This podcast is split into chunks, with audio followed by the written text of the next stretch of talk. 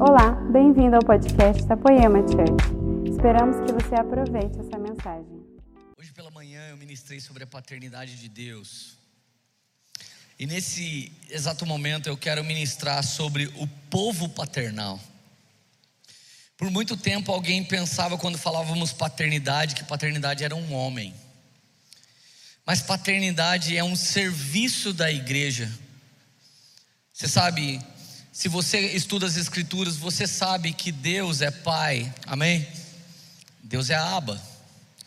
Se você estuda a palavra, você sabe que Isaías diz que Jesus é o pai da eternidade.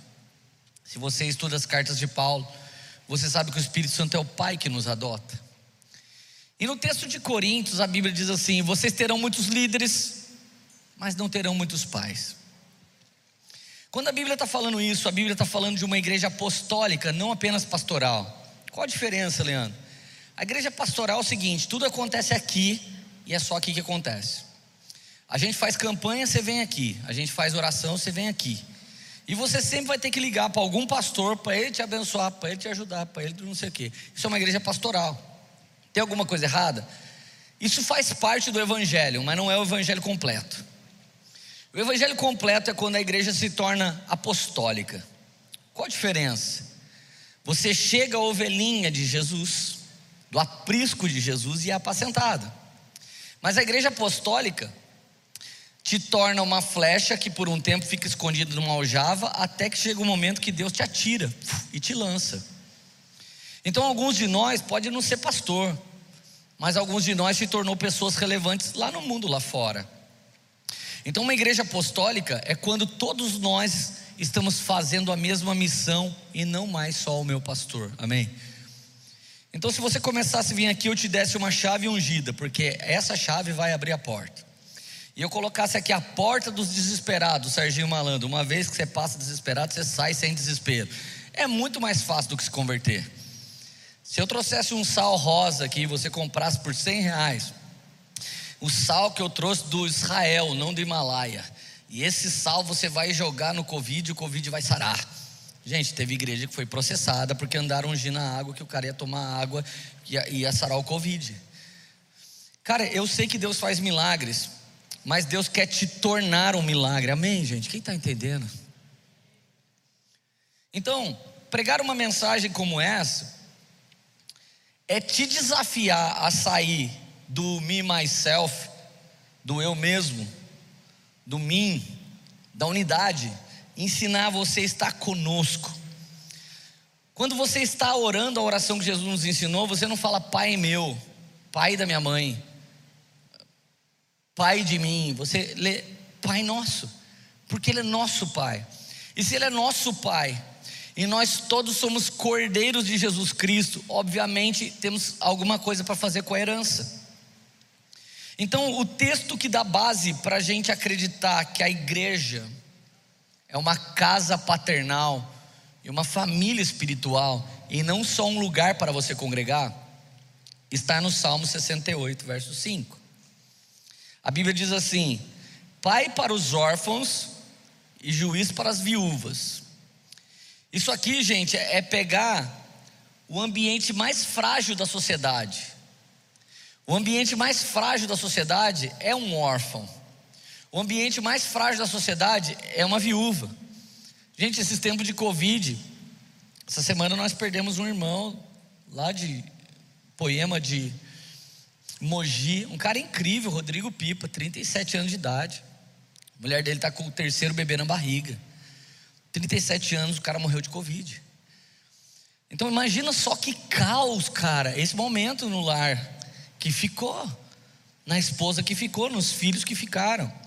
Mas a Bíblia diz assim: Pai dos órfãos e juiz das viúvas é Deus em sua morada. Então, quando você fala que é Deus, tem gente que fala: ah, não, Deus cuida da viúva. Ah, não, Deus vai cuidar do órfão. Deus tem um meio de fazer isso.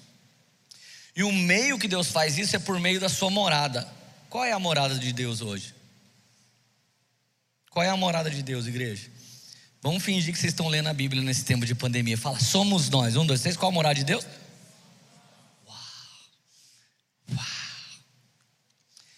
A morada de Deus não é esse lugar, esse lugar estava triste esses últimos meses. Era ruim aparecer aqui. Mas agora esse lugar está alegre. E duas presenças alegraram esse lugar: a sua e a de Deus com a gente aqui. Então esse lugar se tornou a igreja. Mas a igreja não é onde, a igreja é quem? Nós somos a igreja. Então, pai dos órfãos e juiz das viúvas é Deus por meio da sua morada, ou seja, é Deus em nós, esperança da glória. Está feliz ainda? Verso 6: Deus faz com que o solitário more em família. Gente, quanta gente chata não veio para o nosso meio. Nem o mundo gostava dos caras. Os caras não saíram do mundo, porque eles nem entraram no mundo de tão chato que era. Chegou aqui, oi irmão, é meu irmão, é da nossa igreja, nós somos família espiritual. O cara é insuportável, não mudou ainda, mas a gente ama ele. A igreja é inclusiva, mas ela não é só inclusiva, ela é transformadora, está feliz ainda? Deus faz o solitário morar em família, liberta os cativos e lhes dá prosperidade. Só os rebeldes habitam em terra estéril. Gente, quem vive na esterilidade é rebelde. E não adianta você falar, eu tenho um relacionamento com Deus. Deus não é seu, Deus é nosso, Ele é Pai nosso. Então é por meio da sua morada, da sua igreja, que Ele opera grandes coisas. Então, gente, baseado nisso, olha só, um dia o cara foi cativo, mas o Senhor vai lhe dar prosperidade. Oh, presta atenção, eu com a minha esposa, eu e a minha esposa, há 20 tralalá anos atrás, agora já não está importando mais o número exato, porque está ficando bem longe. A gente era dois drogados, dois safados seis separações, porrada na cara, xingo, violência. Ah, eu vou chamar o seu pai, chama lá meu pai que eu dou não sei, dou nele. Então eu vou chamar minha mãe, eu dou na sua mãe também. Gente, era desrespeito, era violência verbal, física. Era um caos. Quando tinha alegria, estava bêbado. Quando tinha alegria, maconhado. Quando tinha alegria, drogado. Eu e a Érica éramos cativos. Mas olhar para a nossa vida hoje fala de prosperidade.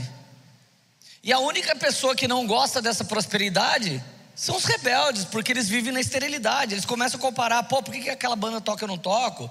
Por que, que aquele homem vai para frente e eu não vou? Talvez Deus não terminou o trabalho dentro de você e você não entendeu. Mas sair do meio da igreja Achar que a igreja, ah, a igreja é terrível, a igreja não sei o quê, é sair fora da sua família espiritual.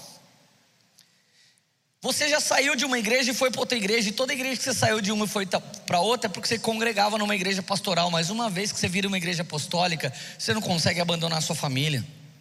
Nesses dias aqui nós temos Poema Mogi, Poema Guarulhos, Poema São Paulo, Poema Curitiba. Ah, só não apareceu alguém de Poema Santa Catarina esses dias aqui, Poema Pina, todo mundo veio aqui. O que é isso? Não é pertencer a tal denominação, tal demonização, é, tal, é, é pertencer a uma família. Agora, sabe qual é a missão mais difícil de um homem que sai do cativeiro e se torna próspero? é ele trazer toda a sua família à sua casa. A coisa mais difícil não foi parar de usar drogas. Isso foi muito fácil. Num único dia Jesus fez assim. A coisa mais difícil não foi Deus nos levantar para pastorear. Isso aí ele faz também pela força do seu poder. A coisa mais difícil foi, sabe o que? Conseguir trazer a minha esposa que eu feri junto comigo foi ela me trazer junto com ela. Isso foi muito difícil. Por quê? Porque é fácil eu falar que eu sou seu pai espiritual e você não convive comigo, não sabe todos os meus problemas. O difícil é você e sua esposa sentar e conseguir gerar uma palavra junto que vocês vivem, não só que você quer pregar. E Deus nos ajudou tanto e nos equipou tanto que eu quero nessa hora chamar até a Érica para vir aqui pregar comigo. Vem aqui. Porque hoje uma mensagem que nasce na nossa vida não são textos que nós escolhemos, mas é aquilo que queima em nós. Essa é a verdade do Evangelho. Você não é só ouvinte do Evangelho, mas também deve ser praticante do Evangelho. E a coisa mais difícil na vida da Érica para mim sobre esse tema de paternidade, sabe qual foi? Perdeu o pai dela aos 10 anos. E quando a Érica perde o pai aos 10 anos, fica muito desconfigurado a figura masculina de governo sobre ela. Então toda vez que ela queria fazer um pedido para eu que já era totalmente doido, ah, eu queria ter um marido, ela não queria, ela não falava para mim, ah, a gente devia ser bom marido e mulher. Você, não é homem. Eu falo, cala sua boca, vai se ferrar. Gente, como que alguém agride uma menininha tão bonitinha dessa? Olha que santa. Antes era Santanás, agora santa, faz parte dos santos de Jesus. Só que o que eu tive que entender é que a Érica precisava de alguém que vivia a palavra para ela também querer viver. E meu problema sempre foi falar para ela viver aquilo que eu sabia na teoria. Então, um povo paternal não é o que você diz, é o que você pode provar. Uma família apostólica não é o que você prega, mas é os frutos que você deu. Diversas vezes eu e ela passamos por situações que pediam reação, mas nós tivemos que aprender a nos tornar a resposta. Se você for reativo, alguém apronta, você fala besteira, você já causou confusão. Eu e a Érica, a gente começou a aprender o que? Profetizar sobre a vida do outro, honrar a vida do outro e criar uma base. Então hoje essa mensagem, nós sentamos juntos, nós escrevemos juntos, e o que nós queremos transferir para vocês hoje é a paternidade que não se chama Leandro e nem se chama Érica, mas o favor do Pai, do Filho e do Espírito Santo, que pode se manifestar por meio de um casal, que pode se manifestar por meio de uma família e que certamente irá se manifestar por meio de um ministério. Deus te abençoe. Em nome de Jesus. Palmas para a Érica.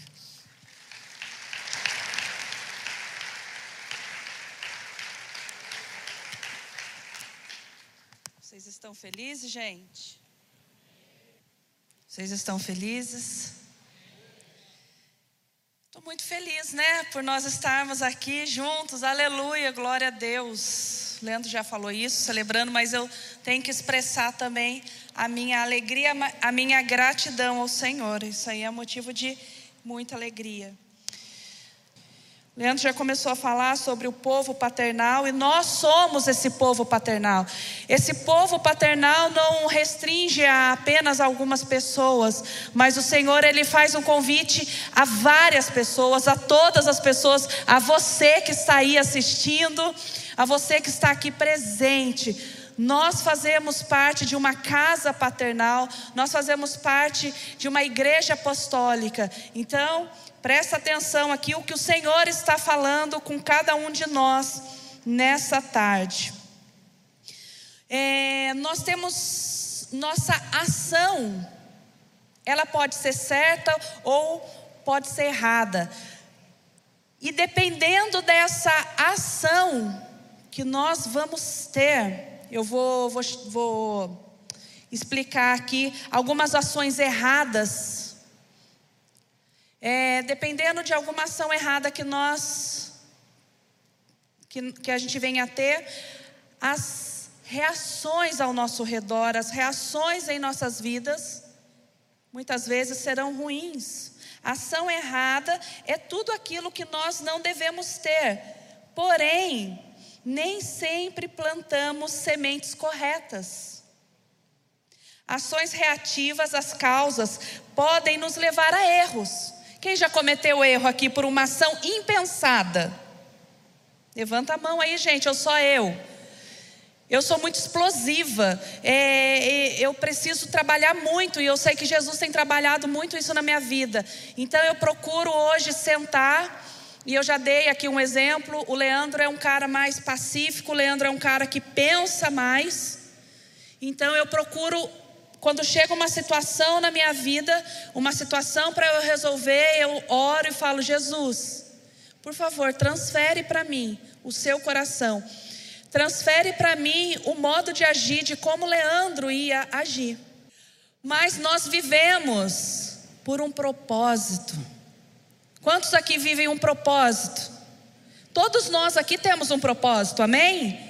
Agora, se ele é de Deus ou não, aí nós estamos vendo também, conforme o que está acontecendo ao nosso redor. Então, os propósitos, eles precisam de uma ação, mas uma ação correta. É, sementes, intenções vindas de princípios e fundamentos. Precisa disso. Mas várias vezes a nossa ação é reativa, ou seja, uma reação e não uma resposta. É, é, é assim, é automático. Ai, queimei o dedo, você tira a mão. É uma reação reativa e não uma resposta. Nós precisamos responder a alguma ação. Nós não, nós não podemos e temos que entender todos os propósitos. Por isso que foi falado aqui, as nossas ações, elas precisam estar linkadas a um propósito. E esse propósito sempre tem que ser o propósito de Deus nas nossas vidas. Isso tem que ser ah, e qual é o segredo do sucesso? Qual é a, a, chave da vitória? A chave da vitória é você estar linkada com os propósitos divinos. Amém? Ação é reativa quando nós não calculamos alguma ação que nós possamos ter. Ações adâmicas às vezes elas não são pautadas nada, nada, nada por princípios e fundamentos. É simplesmente, ai, queimei o dedo, tirou. Simplesmente nós tivemos uma reação a queimar a mão. Esse tem sido o grande erro de muitos, viver por emoções. Muitas pessoas hoje elas vivem ai, pelo que está sendo dirigido o coração dela. Se ela está feliz, ela age de uma maneira. Se ela está triste, ela age de outra maneira. Se ela tem dinheiro, ela está tudo bem. Se ela não tem dinheiro, nosso mundo está acabando. Mas nós temos que, independente de tudo que está acontecendo, nós temos a nossa reação vai afetar as pessoas. Nós temos que ter uma ação de alegria perante o Senhor. Nós temos que ter uma ação perante o propósito, independente de, do que nós estamos passando, o nosso propósito com o Senhor sempre vai ser aquele, sempre vai ser o mesmo, e nós devemos estar linkados nisso. E um grande exemplo de viver pelas emoções foi Esaú. Esaú, em Gênesis 25, 29 a 33, eu vou ler algumas partes. Tinha Jacó feito um cozido.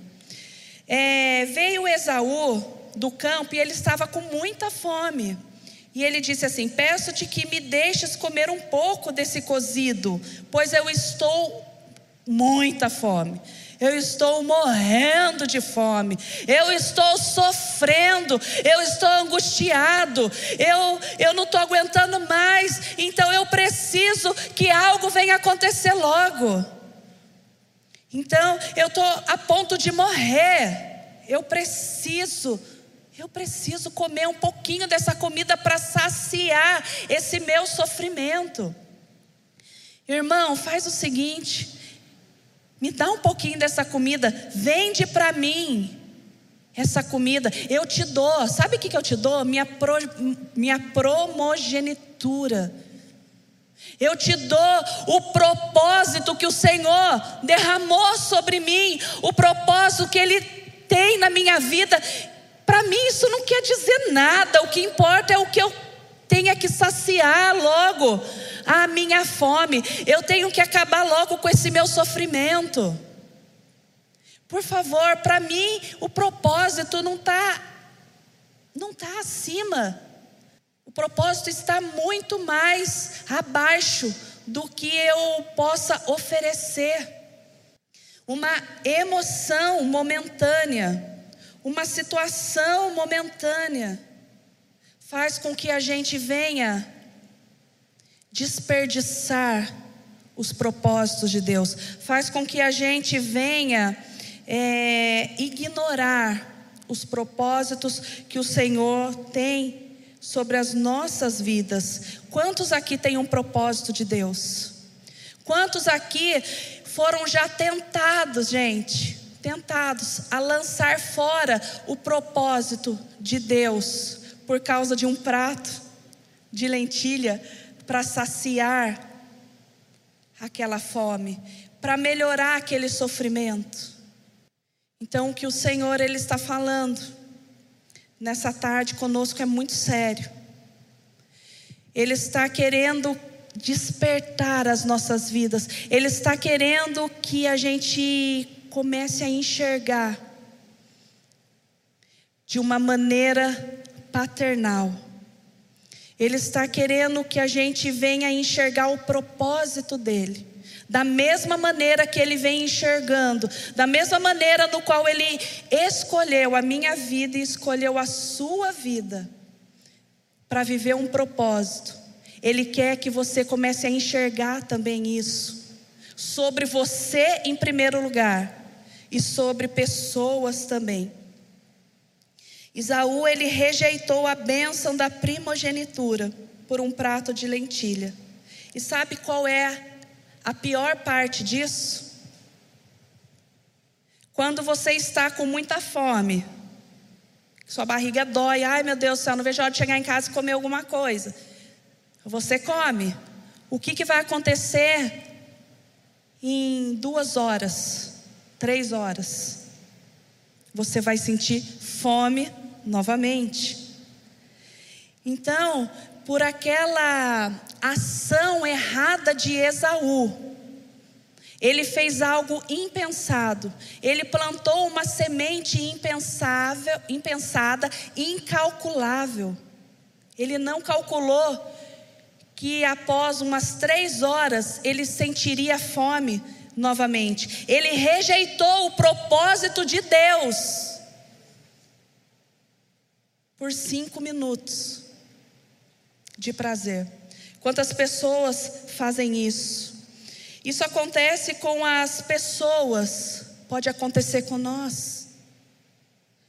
Com pessoas que colocam a sua alma, a sua dor acima de tudo, acima do propósito. Ela vai se movendo por feridas, ela vai se movendo por vontade, ela vai se movendo por prazeres momentâneos e esquecendo de todo o propósito. Gente, até aqui, as bênçãos, os propósitos, vinha diretamente de um pai para um filho, uma transferência. Era uma cultura de Deus. O pai abençoava o seu filho. Então isso era algo que o Senhor tinha transferido. Pais espirituais jamais eram necessários naquele tempo. A gente não ouvia falar, é, Isaú, é, ele não falava, ai, o meu pai espiritual. Não, era o próprio pai, isso era algo do Senhor.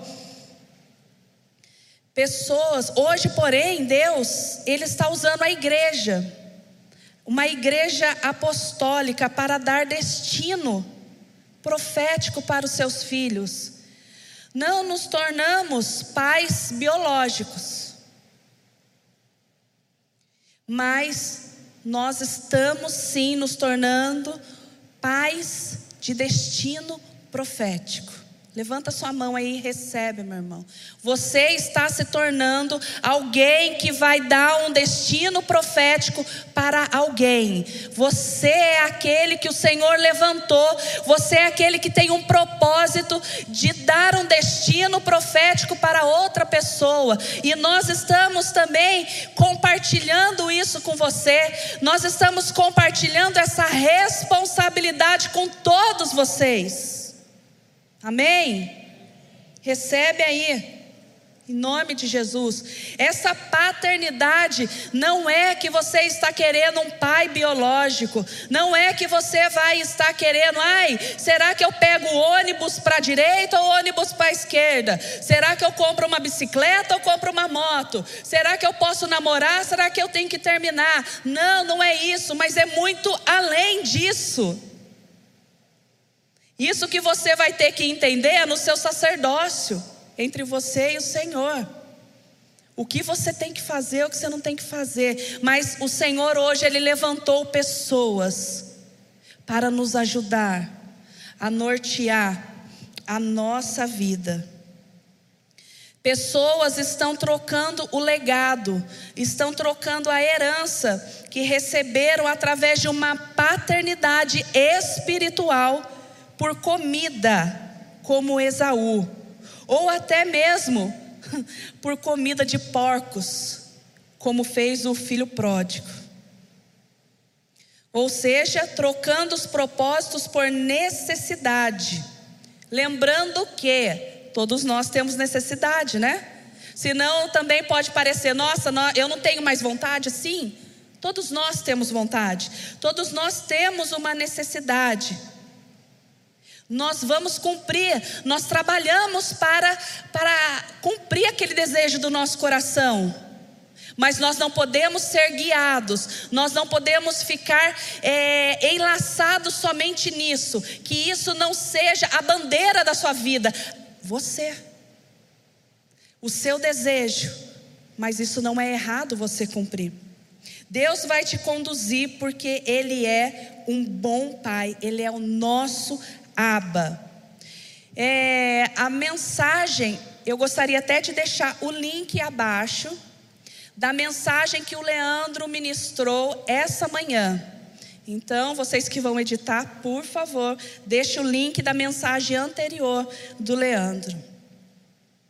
O nosso aba ele vai dirigir. Nós temos os nossos desejos, nós temos as nossas vontades. Como está escrito em Provérbios 16, 9: o coração do homem traça os caminhos, mas o Senhor lhe dirige os passos. Nós temos vontade, só que quando nós vivemos um propósito, o Senhor vai conduzindo esses passos ao propósito dele. E aquilo que não está de acordo com os propósitos de Deus, ele vai tirando da nossa vida. Jó 22, 11 e 12 diz assim: Os meus pés seguiram as suas pisadas, guardei o seu caminho e não me desviei dele. Do mandamento dos seus lábios nunca me apartei, escondi no meu íntimo as palavras da sua boca. Muitas vezes Deus, ele vai nos conduzir, queridos, através de pessoas, de pessoa, de pessoas. A paternidade que o Senhor levanta sobre a sua vida, sobre a minha vida, tem um encargo de nos conduzir a esse destino profético.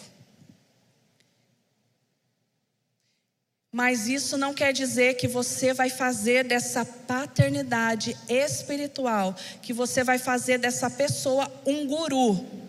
Ah, eu preciso saber do meu futuro, então eu vou consultar e, e derramando, depositando toda a responsabilidade sobre a sua paternidade espiritual. Então, Presta atenção, porque muitas pessoas também gostam de ouvir, gostam de procurar pessoas que vão falar somente aquilo que você quer ouvir. A Bíblia já fala dessas pessoas. A Bíblia fala desses profetas que eles falam somente coisas que o seu ouvido vai agradar. Somente coisas que, vai faz, que vão fazer cócegas nos seus ouvidos. Paternidade muitas vezes vai sentar na nossa mesa e vai dizer aquilo que o Senhor está falando. E muitas vezes isso não vai nos agradar. Outras vezes nós vamos ó, celebrar, nós vamos exultar de alegria, porque o Senhor ele está assim trazendo sentido e clareza para a nossa vida. Um exemplo que aconteceu na minha vida e do Leandro. Estávamos estávamos nos Estados Unidos alguns anos atrás. E aí um irmão chegou para a gente e falou assim: Cara, aqui na América é ruim de igreja. Vamos fazer o seguinte: vamos montar uma igreja. Eu tenho um galpão. É, você vai montar a igreja. Eu não sou pastor, mas eu tenho a grana, eu tenho tudo. Cara, pensa a nossa alegria. Pensa que nós resolvemos todo o problema. E não era algo errado, porque nós estávamos projetando algo espiritual.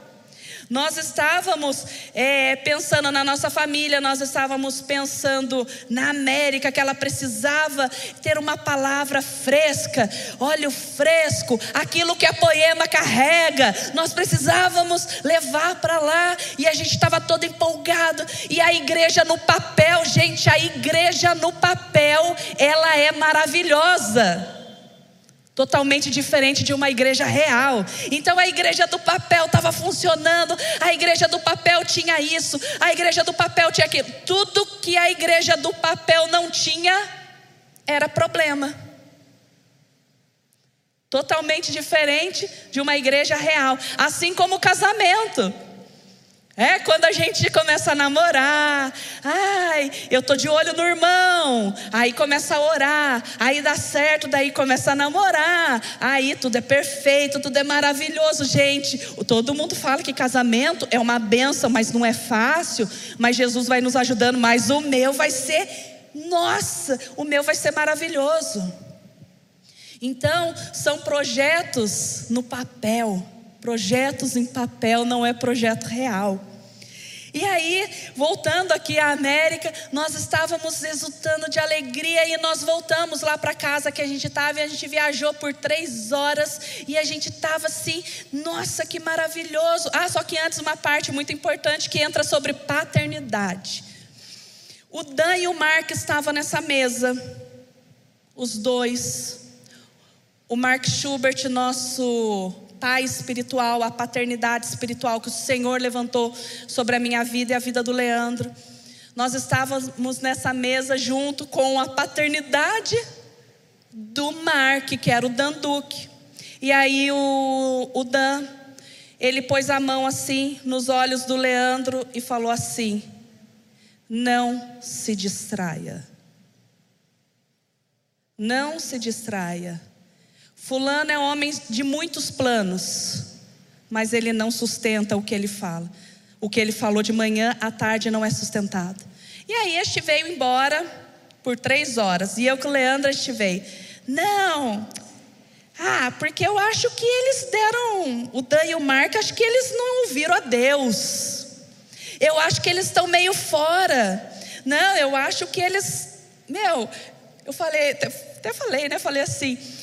Gente, esses, esses americanos, esses gringos, eles querem ir lá para o Brasil e não quer que a gente venha aqui para o país deles. Eu acho que eles estão fora da casinha. E veio eu com o Leandro.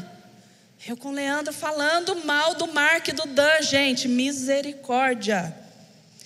Aí nós chegamos em casa, chegamos lá, o Leandro foi para cima e eu fiquei na cozinha. Na hora que já estava tudo arquitetado, na hora que ele desceu, ele falou assim: Érica, comprei as passagens. Eu, para onde? Para o Brasil. Eu falei: como assim? Não estou entendendo. Nós estávamos já com tudo projetado. Nós já estávamos aqui, tudo assim, tudo certo, já nem ia voltar mais para o Brasil. Como assim? O Senhor falou que nós íamos voltar para o Brasil. Pensa numa pessoa que sentou e chorou mas chorei e depois levantei e falei: Deus, eu quero viver os teus propósitos. Então, uma, uma pessoa paternal que o Senhor levantou sobre a sua vida, queridos, presta atenção. O olhar dele é mais à frente. Se você tem a revelação que o Senhor colocou essa pessoa sobre a sua vida, querido, ele tem um olhar à frente. Ele tem olhos de águia. Ele não tem um olhar micro, mas ele já enxergou o que o Senhor já mostrou para ele. E ele, através de uma mesa, ele falou: Não. Não é o momento. E aí nós entendemos do Senhor com muita dor no coração, mas nós escolhemos viver todos os propósitos de Deus. Viver os propósitos de Deus vai causar frutos poderosos ao nosso redor. Olha só a poema, gente. A poema, olha só cada um de vocês, é a coisa mais maravilhosa.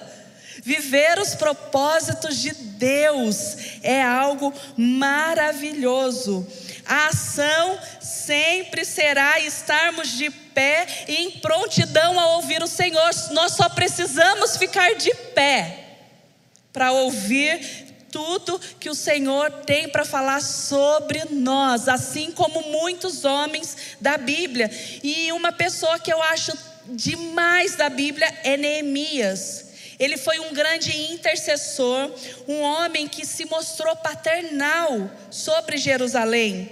Num, num cenário caótico, ele se propôs a reconstrução de Jerusalém. Ele ele estava lá, ele estava num cenário favorável, ele estava muito bem, obrigado. Ele estava dentro do palácio do rei, ele estava comendo as melhores comidas, ele experimentava o vinho que o rei ia tomar. Ele era o copeiro do rei, ele era um cara para não se preocupar com o que está acontecendo ao redor. Ele estava ótimo. Só que o coração paternal dele começou a doer, o coração dele começou a chorar pelo povo, é isso que o Senhor está querendo das nossas vidas, que a gente comece a ter esse coração igual ao do Abba. Por isso que ele tem chamado não somente quem sobe aqui na plataforma, mas ele tem chamado todos nós a viver essa paternidade, esse coração paternal, coração que está disposto a chorar por pessoas, coração que está disposto a interceder por pessoas. Um outro exemplo disso, de uma ação que causou uma reação poderosa, frutífera em libertar o povo de Deus, foi a ação de Débora. Débora era uma juíza e ela e ela era essa juíza e ela se levantou, e eu achei interessante, Juízes capítulo 5, versículo 7, diz assim: até que eu, Débora, me levantei. Até que eu me levantei, eu tive que fazer alguma coisa. Eu tenho um coração paternal e eu não posso ficar parada. Eu não posso ficar parado vendo tudo acontecer ao meu redor e fingir que não está acontecendo nada. Até que nós nos levantamos até que nós nos levantamos, até que essa palavra me levantei, quer dizer, até que eu entrei em cena, até que eu persisti e permanecia, até que eu resolvi sair da minha vidinha, do meu mundinho, até que eu entrei em cena e comecei a fazer alguma coisa. Uma igreja paternal, queridos, é levantada para libertar o legado e destino das pessoas, pessoas que fazem parte de uma família espiritual, como essa, serão paternais e apostólicos. Nós fomos chamados a viver uma igreja paternal, uma família espiritual paternal. O Senhor está nos chamando para causar uma reação, meu, meteórica no mundo, a partir da nossa ação correta. Nós podemos escolher, nós podemos escolher a olhar somente para o nosso umbigo, somente para a nossa família, somente para algumas pessoas. E esse momento é um momento de nós olharmos com uma visão de águia, de uma visão maior, de uma visão que está englobando várias pessoas. Eu achei engraçado, é, ontem nós estávamos né, numa reunião de mulheres, de pastoras, e aí uma delas veio me falar assim: Isso que você falou mexeu muito comigo, porque o meu sonho, o meu sonho e o propósito que eu imaginava que Deus tinha na minha vida era montar um orfanato. O meu sonho é ter um orfanato, mas como eu ainda não tenho esse orfanato, eu não tenho que fazer nada. Eu não preciso fazer nada. Eu cuido da minha vida, eu cuido do meu marido, eu cuido só aqui do, do, que Deus colocou na minha mão, nesse mundinho pequeno, só essas coisinhas, mas você me fez enxergar que eu posso fazer muito mais. Nós, e eu achei interessante, queridos, porque nós estávamos numa reunião só com as pastoras, só com mulheres, e muitas vezes você, mulher que está aqui presente, você que está me ouvindo, você deixa toda a responsabilidade na sua casa, ao redor do seu ministério, você deixa tudo para o seu marido. Você deixa tudo para o seu pai, mas você também é alguém que o Senhor está falando: levanta-te. O Senhor ele está nos convidando a nos levantar, a ter essa ação de levantar, a viver o propósito dele e causar uma reação no mundo aí fora. A, a humanidade, ela está carecendo, ela está falando pelo amor de Deus, a manifestação dos filhos maduros do Senhor. E nós somos, vamos lá, igreja, nós somos essas pessoas. O Senhor, Ele está querendo que o mundo tenha uma reação a partir da nossa ação verdadeira, da nossa ação correta. Vamos lá, você pode sim fazer alguma coisa.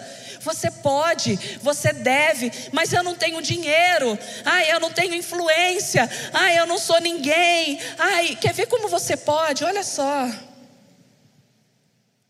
Tiago 5, 15 e 16. A oração da fé salvará o doente, e o Senhor o levantará, e se houver cometido pecados, ser-lhe-ão perdoados. Confessai as vossas culpas uns aos outros, orai uns pelos outros, para que sareis. A oração feita por um justo pode muito em seus efeitos. Ah, eu não tenho dinheiro, você tem boca e profetiza, ora. Tem pessoas nos hospitais. Ah, é só o Covid? Não. Não é só o Covid, tem pessoas sofrendo, tem enfermos. Aqui nenhum momento falou que você tinha que dar dinheiro. Mas aqui está falando que a sua oração de fé só que você tem que ter fé. A sua oração da fé vai curar os enfermos. A sua oração da fé vai sarar o coração daquele que está amargurado por um pecado, por alguma culpa, por alguma coisa. Você só precisa ouvir essa pessoa e orar por essa pessoa. Ninguém é miserável o bastante que não tenha nada para dar para ninguém o que você tem semeado diariamente. O que você semeia diariamente, e eu não estou falando de dinheiro, querido, eu estou falando de palavra, eu estou falando de ações, eu estou falando de dinheiro também, e eu estou falando do que o Senhor chamou você para viver esses propósitos. Se levanta, para de viver no seu mundinho micro. A vida inteira nós queríamos ser os revolucionários da igreja. Chegou a nossa hora. Chegou a hora, nós estamos vivendo a hora que nós sempre queríamos estar. Nós já estamos nela, já chegou essa hora. Nós somos mensagens de esperança. Nós somos portadores do Evangelho, e o Evangelho quer dizer boas novas. As pessoas têm que olhar para nós e sentir a esperança. Pessoas olham para nós e sentem: uh, tem esperança, tem jeito, nós vamos conseguir. Está difícil, mas nós vamos conseguir, porque nós somos mais do que vencedores. Aleluia! Ah, Jesus. 2 Coríntios 3, 2. Vós sois a nossa carta escrita em nosso coração, conhecida e lida por todos os homens. Será que você tem um coração paternal e as pessoas estão lendo a carta em vocês? Será que as pessoas conseguem imaginar? Que vocês tão quietinho, ai, mas eu eu fico lá tão quietinha no meu serviço, na minha escola, em qualquer lugar, eu entro mudo e saio calado. Será que a pessoa sabe a profundidade do valor do tesouro que você carrega?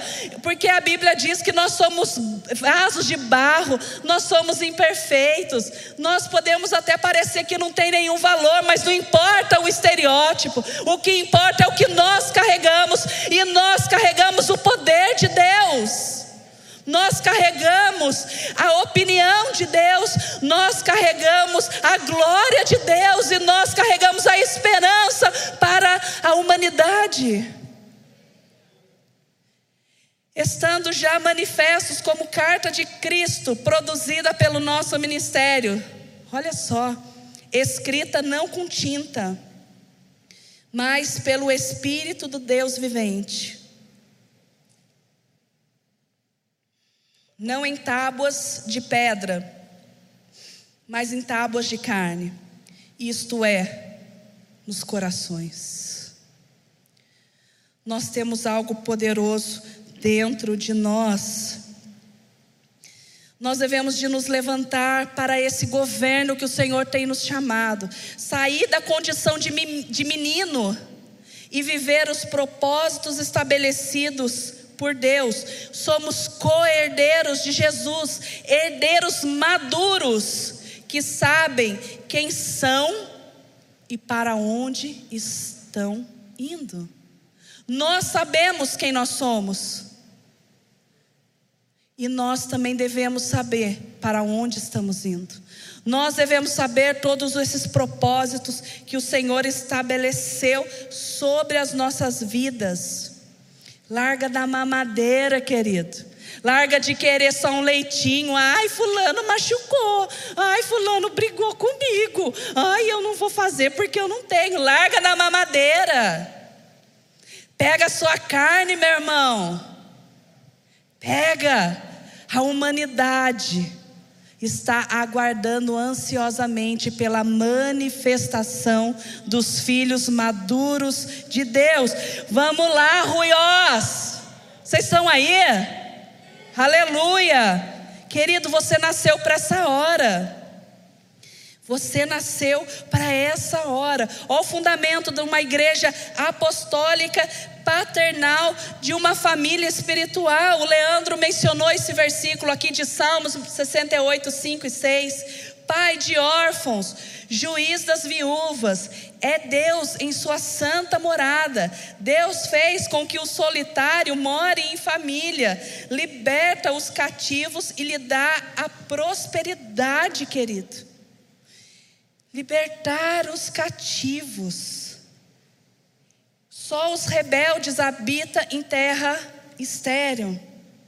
Olha só o que uma igreja paternal ela faz. Aquele que chegou órfão, aquele que chegou viúva, ela se sente, ele se sente pertencentes a essa família. Nós não somos aquele que joga, mas nós somos aqueles que inclui. Sempre pode chegar mais um. A igreja apostólica paternal, uma família espiritual, ela é inclusiva. Nós estamos aqui com o coração derramado dessa maneira para incluir essas pessoas. Ele faz com que o solitário more em família. A prosperidade, querido, prosperidade, quando nós falamos palavra prosperidade, parece que é dinheiro, só dinheiro, dinheiro, dinheiro. Mas prosperidade é ter tudo o necessário para cumprir todo o propósito de Deus. Família, lar, moradia, bens, sabedoria, inteligência, diligência, dinheiro, saúde. Isso é viver os propósitos e não por necessidade. Vira aí para o seu irmão e fala assim: viva por propósito, não por necessidade. Estamos nos tornando uma família para o Pai, morada para o Espírito Santo, noiva para Jesus. Nós somos quem nós somos? A Igreja Apostólica a casa paternal de uma família espiritual. Uma vez que nós nos tornamos, nos tornamos isso, nós vamos ser mantenedores das nações. Nós vamos fazer porque a oração de um justo, a ação correta vai trazer uma reação poderosa às nações. Amém? Gostaria que você ficasse de pé. Em nome de Jesus, vamos estar aqui orando. E a minha oração, de todo o coração, é que você entenda que isso não é uma responsabilidade minha, mas se você se sente pertencente a este lugar, pertencente a este, a este local de paternidade, de família espiritual, de uma casa apostólica. Eu quero transferir essa responsabilidade. Eu quero compartilhar com vocês essa responsabilidade. Compartilhar uma responsabilidade de um olhar macro de olhos de águia, de sentir o que o coração de Aba sente, e você possa olhar, que você possa se levantar e que você possa agir de uma outra maneira, de uma maneira do qual o Senhor tem nos chamado para agir. Senhor Jesus, muito obrigada por essa tarde. Senhor, eu te adoro, Senhor. Nós te adoramos porque o Senhor é o nosso Deus. O Senhor é o nosso aba.